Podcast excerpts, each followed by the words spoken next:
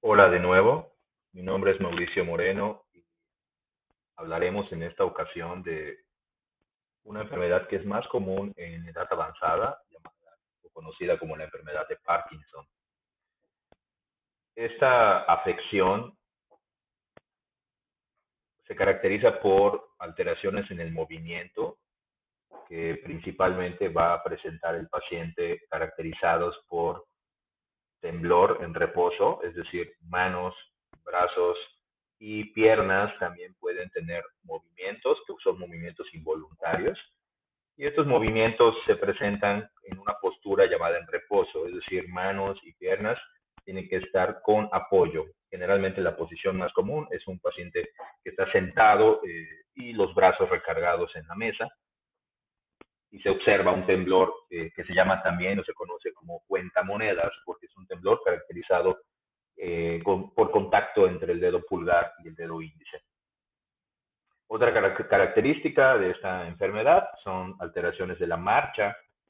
principalmente va a tener una marcha rígida, es decir, con poco movimiento de brazo. También puede tener movimientos lentos, que se llama bradicinesia, y esto eh, se considera un signo cardenal de la enfermedad de Parkinson, en donde el paciente para iniciar la marcha toma bastantes segundos en lograr incorporarse y poder dar el primer paso. Eh, existe una pérdida de algunos eh, reflejos posturales, esto va a ocasionar que el paciente pueda tener más caídas, ¿no? principalmente hacia el frente, y también existe un fenómeno que se llama congelamiento, en donde el paciente se puede quedar parado con imposibilidad para poder iniciar un movimiento nuevo. La forma de adquirir esta enfermedad es multifactorial, generalmente no eh, se asocia con alteraciones genéticas. Eh, las alteraciones genéticas o hereditarias se presentan más en pacientes de temprana edad, que se define como menores de 60 para enfermedad de Parkinson. Y los casos principalmente son aislados, es decir, no hay una causa única o específica. Y una característica principal de los pacientes con enfermedad de Parkinson primaria, esto para diferenciarlo de los pacientes que tuvieron un daño cerebral y cuya consecuencia es un temblor similar o movimientos similares a Parkinson, es que el cerebro se encuentra generalmente sin lesiones estructurales focales. Esto se puede observar por una tomografía en donde se logra ver que el cerebro de un paciente que tiene enfermedad primaria de Parkinson va a ser un cerebro que por lo demás pueda tener cierta reducción del tamaño,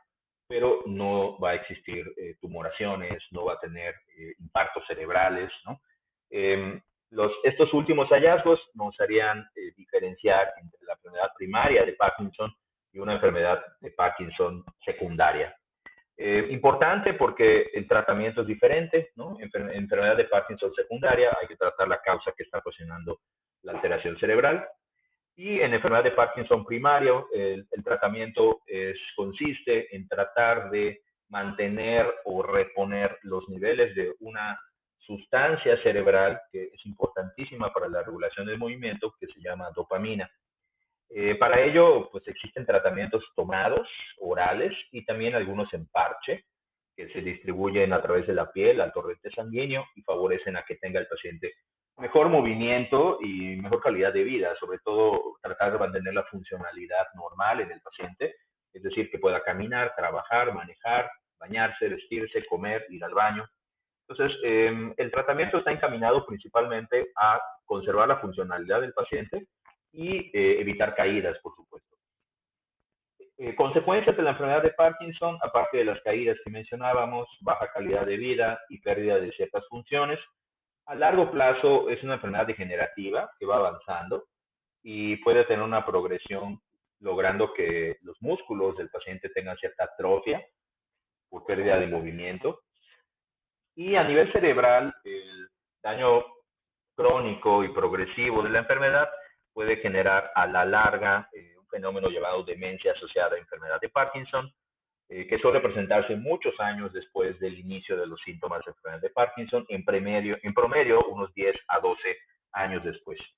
Eh, esta enfermedad, eh, la demencia, se suele tratar con medicamentos